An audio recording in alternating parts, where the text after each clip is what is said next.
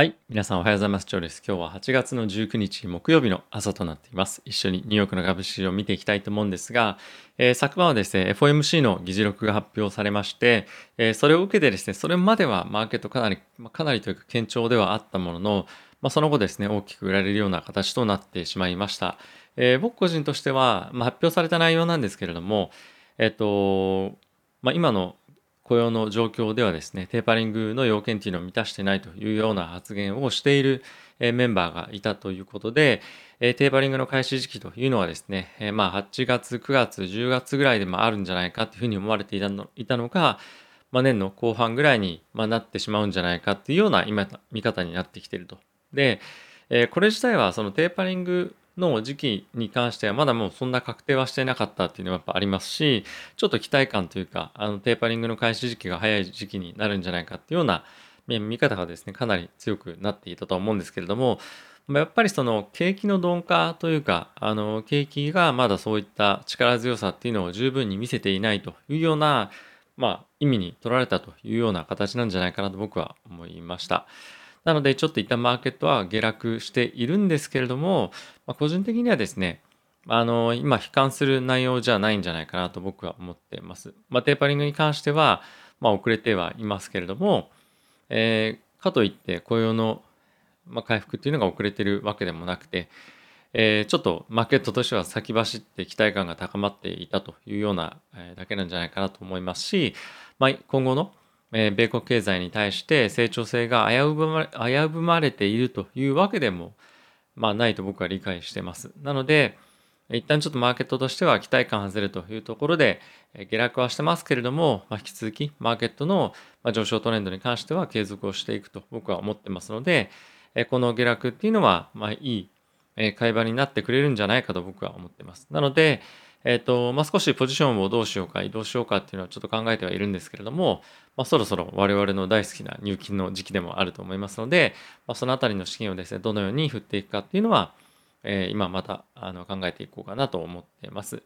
まあ、銘柄、えー、今後入れていく銘柄に関しては、まあ、現在、えー、今入れてる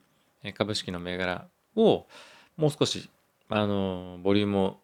重ねていくというところでやっていこうかなとは思っているので、え特にシナリオが大きく変更して別の銘柄を購入しようかなとかっていう意図は今のところはまだありません。あまりちょっと銘柄に関しては分散させすぎると、えー、まあリターンとリターンの分散というところにもつながってしまうので、えー、あまりあの銘柄数を増やすというよりも今持っている銘柄に、まあ、アドオンしていく積んでいくっていうようなオペレーションを、え、僕自身は考えています。はい。まあ、個別銘柄見てみても、昨日ちょっとテスラがですね、まあ、かなり強い動きはしていたんですけれども、まあ、それ以外って言ったらなんですが、まあ、結構全面的に下落していた動きだったかなと思ってます。パランティアもですね、まあ、昨日5%ぐらい上昇していたんですけども、最近ちょっとアークがかかっているっていうところで、また注目されてますけれども、まあ、それ以外って言ったらなんですが、まあ、あの、に関しては、結構大きく売られている銘柄が非常に多かったんじゃないかなと思ってます。はい。えー、とですね、一緒に指数見ていきたいと思うんですけれども、えー、ダウがですね、マイナスの1.08%、えー、S&P がマイナスの1.07%、ナスダックがマイナスの0.89%、ラッセル2000がマイナスの0.84%といったいった推移となっていました。米国のですね、10年債の金利なんですけれども、前、えー、1.262というところで、まあ、あまり水準としては変わっていないというようなことですね。なので、あと、為替もあんま動いてないんですよね。株だけが、あの、まあ、下がったっていうような僕の中では印象です。あの、過敏にっていうことですね。なので、ちょっと、あの、僕は行き過ぎた動きだと思うので、はい、あの、さっき申し上げた通り、ま、これは買いのチャンスに僕は、あの、結果的にはなるんじゃないかなと思ってますし、え大きな今のリスクシナリオの変更にはなってないと思います。はい。まあ、あとは、ちょっとこあの雇用統計もですね、見ていかなければいけないんですけれども、えー、来週もですね、また物価指数の発表っていうのもあるので、まあ、経済指標を確認していきながら、今の状況をまず把握するというところが先で、その把握した状況っていうのを、えー、アメリカの政府というか、FRB がですね、どのように判断していくかというのを、もう一段ですね、追っていきたいと思ってます。はい。ちょっと一緒にまたニュース見ていきたいと思うんですけれども、えー、昨日のですね、え内容を受けまして、やっぱり、あのアメリカの、まあ、エコノミストとかっていうのはですね、まあ、今後もちょっともう一旦、もう一度、え判断を、まあ、しなきゃいけないねという中で、まあ、今、今の状況ですね。で、えっ、ー、と、ジャクソンホールで、えー、開かれるシンポジウムなんですけれども、えっと、来週ですかね、えー、はい、えっと、ちょっとすみません。一応、じゃえっと、9月の、そうですね、すみません。来週でした。はい。ちょ来週のタイミングにで、えっと、どのような発言が出るかってことで、え、さらにですね、より突っ込んだ話っていうのが、まあ、できると思うので、この辺りで今の状況の確認、かつ、え雇用がどのような状況になったらテーパリングが開始できるかというより明確なですね、ガイダンスっていうのが求められるんではないかなと思ってます。はい。で、まあ、一応今のところまだまだ予想としてはアナリストで一番早いタイミングではですね、9月の21日、22日の FOMC でテーパリングの時期に関しては早ければ発表するんじゃないかっていう見方をまだ持ってる方もいらっしゃると。なので、9月の頭に発表される雇用統計を受けて FOMC であの、まあ、判断して、え、そこで発表するというなのが、ま、最速の見方なんですがこれはかなり可能性としては低くなったんじゃないかっていうふうに、え、今のところは見方として出てるんじゃないかなと思ってます。で、え、具体的にどういうふうな、え今議論が行われたっていうものが議事録として出てきたかというとえっ、とですね、まあ、今やっぱりコロナのあの感染拡大っていうところがですねかなり不確定要素になっていて、まあ、そういったところが労働市場の回復というところにですね、まあ、あの雲行きを怪しくさせているような状況となっていてまだまだやっぱり金融支援というところが必要になってるんじゃないかという意見がまず一つ。でもう一つの意見としては、えー、金融政策の、えー、貢献の余地、えー、底上げの余地っていうのは経済の底上げの余地っていうのは金融政策ベースではもう残ってないんじゃないかと。もうこれ以上やることに関しては、まあ、ある意味無駄じゃないですけど、ちょっとやりすぎっていう領域に入ってくるので、もうやめた方がいいんじゃないかというような意見。で、えかつですね、えっと、今後、アメリカのその雇用の状況っていうのを、ま確認していかなければいけないことは確かなんですけれども、以前のコロナの前の状況に戻ったらっていうその条件そもそもがナンセンスなんじゃないかと以前のような状況にもう戻らないのでそこの、えー、ことに関してはまず考慮してどこが雇用としてテーパリングを開始する時期かっていうのはやっぱりもう少し考えなきゃいけないんじゃないかっていうような意見が出てきていました。まあ、僕としてはちょっと一番最後の意見ですね。あのどの水準が今のあの経済というか生活スタイルの中でマックスの雇用形態なのか雇用の状況なのかっていうのはあの以前とやっぱ違うと思うんですよね。なのであの雇用の状況が前のレベルぐらいまで戻ればっていうところは、まあ、少し、まあ、これ確か利上げの要件だったと思うんですけれども、えー、見直さなければいけないようなことなんじゃないかなと僕個人も思っています。はい、あとはですねセントルイスの連銀総裁からはコメントが出ていたんですけれども、えー、インフレがですねあの今状況としてはあの継続して続いているというわけなんですけれどもこのテーパリングの時期をですね見誤れば、まあ、すなわち、まあ、遅くしてしまえば、まあ、壊滅的なぐらいにインフレが進んでしまう可能性もあるんじゃないかっていうような発言が出てきていました。まあ、ただしこのテーパリングの時期をですね、えー、早くしようが、まあ、実際にやっぱ今ねあの物価が上がっている理由っていうのは需給が逼迫しているということで、えー、テーパリングとはまあ関係ないんですよね条件としては。なのでまああのこの発言っていうのはちょっと行き過ぎてる発言に僕は聞こえるんですけれどもやっぱりあの政府としてまずやらなければいけないことはバイデン政権としてやらなければいけないことは、ま、その需給の逼迫している状況っていうのをまず解決するっていうところがやらなければいけないことだと思いますし、まあ、それに加えて雇用をですね一刻も早く回復させるために、まあ、今もちろん一生懸命やっているんですけれども、まあ、ワクチンの接種を、えー、一日でも早く、まあ、すると、ロールアウトするっていうのが、まず一番やっぱりやらなければいけないことだと思うので、まあ、それに注力をして、ね、経済の回復というところに、えー、まあ、ぜひですね、頑張ってほしいなとは思ってます。はい。で、まあ、そんな中です、そんな中なんですけれども、9月からですね、ワクチンのブースター接種っていうのがアメリカの方で開始をするということが発表されていました。で、これはですね、ファイザーと、えー、ファイザーバイオンテックとモデルナのワクチンをですね、えー、使うというふうに発表があったんですけれども、えー、これがですね、えっ、と、もうすでにイスラエルの方では始まっていまして、まあ、一応ですね、あの、一応って言ったら何なんですが、やっぱり3回接種した方が、まあ、免疫が高くなっているということはもちろんですねあのそうなんですけれども今までであれば2回接種していればその重症化が抑えられるっていう結構あの発言がですねずっと出ていたと思うんですけれどもここ最近では2回接種でも重症化する割合が結構増えてきているということでこれって本当デルタ株なのかっていうのはちょっと正直疑いが出てきてもおかしくないと。でかつもっと変異株が出てきているっていうような状況になってる可能性もあるのでまこの辺りは、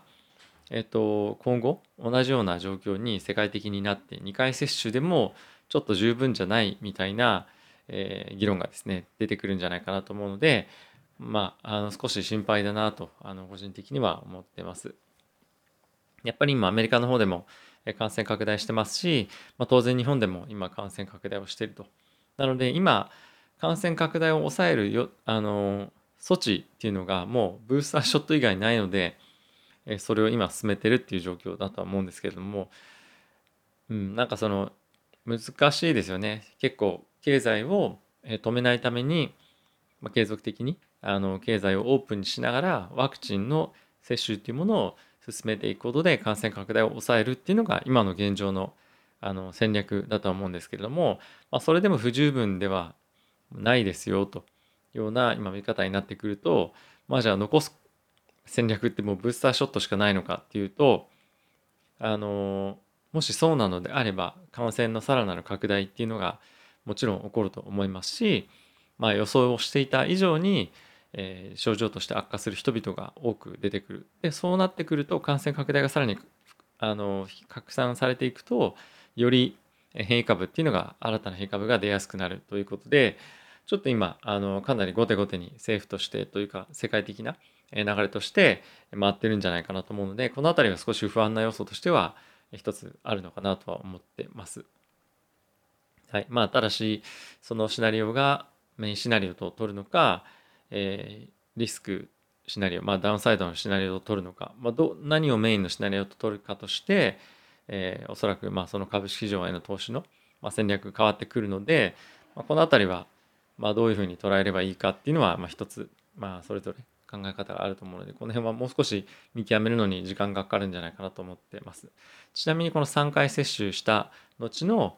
有効性なんですけれども86%ということなんですがこれって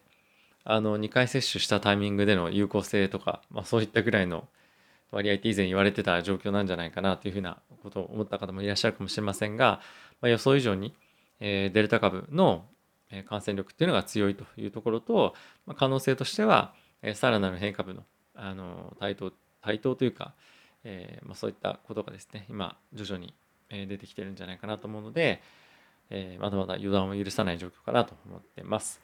でアメリカの方で住宅なんですけれども着工件数っていうのが、えー、前年度月比で7%下落でにもかかわらず、まあ、にもかかわらずか、まあ、それに加えてやっぱり原材料が足りてないというところで価格に関しては継続して上昇しているという状況が起こっていると。なのでやっぱりアメリカの住宅市場に関しては今はちょっとバブルのような状況に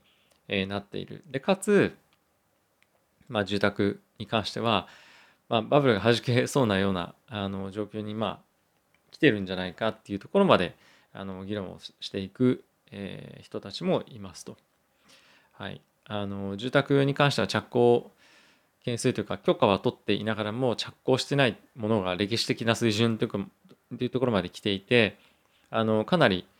何て言うんですかねあのマーケットとしてはかなり歪んだ状況に、まあ、来てると。でこのような状況が継続して続くようであれば、まあ、インフレ指数に関して、えどんどんどんどん、えー、独身していくっていうような状況になりかねないので、まあ、この辺りはあのインフレの動向を見極める上でもこの住宅事情っていうのはですね非常に重要な指標にはなると思うので継続して見ていきたいなと思ってます。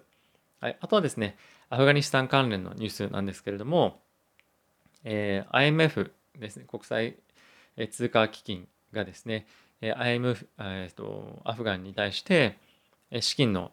まあ、あの貸し出しっていうのを、まあ、一時凍結するような形で、えー、発表をしてました。えーとまあ、各国はですね IMF への、出資比率出資金の比率によって、え、借り入れができる、えーまあ、いわゆる何ですかクレジットラインっていうふうに言うんですけどもお金が借りられる金額っていうのが、大体決まっているんですけれども、まあ、今のアフガニスタンの政権というかあの政府というのが、まあ、誰が政府というかまだあの主導権を握ってやっていくかっていうのがかなり不透明だということで資金提供はできませんよということを発表していたと。で、えー、このそのような状況が起こってかつアメリカの方でアメリカじゃなくてアフガニスタンの方で資金が回らなくなったりとか、えー、いうふうになるとまたさらなる政治的混乱っていうのが結構起こったりする可能性がやっぱあるのでまあこの辺りはどういうふうにえー、工面していくのかもしかすると、まあ、中国が資金を提供するのかちょっと分かりませんがどのように、え、このような状況を打破していくかっていうのは、えー、結構政治的にまた大きな注目されるニュースになるかなと思うので今後も継続的に見ていきたいと思います。はい、株式市場に関しては引き続き不透明な状況が続いていくとはいえ、まあ、これ僕はですよあのまだ継続的なアメリカの回復シナリオは変わってないと僕は思ってるので、えー、継続的な株式の買い入れ、まあ、継続的なっていうのはその毎日買うって意味じゃないんですけれどもまだ、え株式の、ま、強気な見方っていうのは変えずにいきたいと思ってます。で、え、次の、ま、購入のタイミングっていうのはもう少し、え、ちょっと下落の幅っていうのを見極めながら、え、購入をしていきたいなと思ってます。これが完全に下落のトレンドに入っていくとは僕は全然思ってないので、買い場ではあると思います。ただし、買うタイミングに関して、えどこでっていうのは、ま判断する必要がやっぱあるとは思うんですけれども、え例えば持ってる資金を、ま一気に全部突っ込むんではなくて、ま段階的に入れていくというような形で、え今回対処はしていきたいなと思ってます。はい、ちょっとあの、今日に関しては少し判断が難しいというか、今まであまり予想していなかったシナリオということもあって、え、若干ちょっと今後、えどうしていくかっていうところだったりとか、今の状況をどう解釈すればいいかっていうのは、まあ、少し時間をかけてというか、やっぱ一日、マーケットの動きを見ながら自分なりにもう少し理解を深めていく必要があるのかなと思ってます。はい。もしよければ皆さんのご意見もですね、概要あのコメント欄に記載していただけると非常に参考になりますので、みんなみんなで情報共有っていうのをしていきたいと思っています。はい。えー、今日も動画ご視聴ありがとうございました。引き続きえー、夏暑い日がですね続いていきますので、えー、ちゃんと水分とって、え、体調崩さないようにお過ごしいただければなと思ってます。また次回の動画でお会いしましょう。さよなら。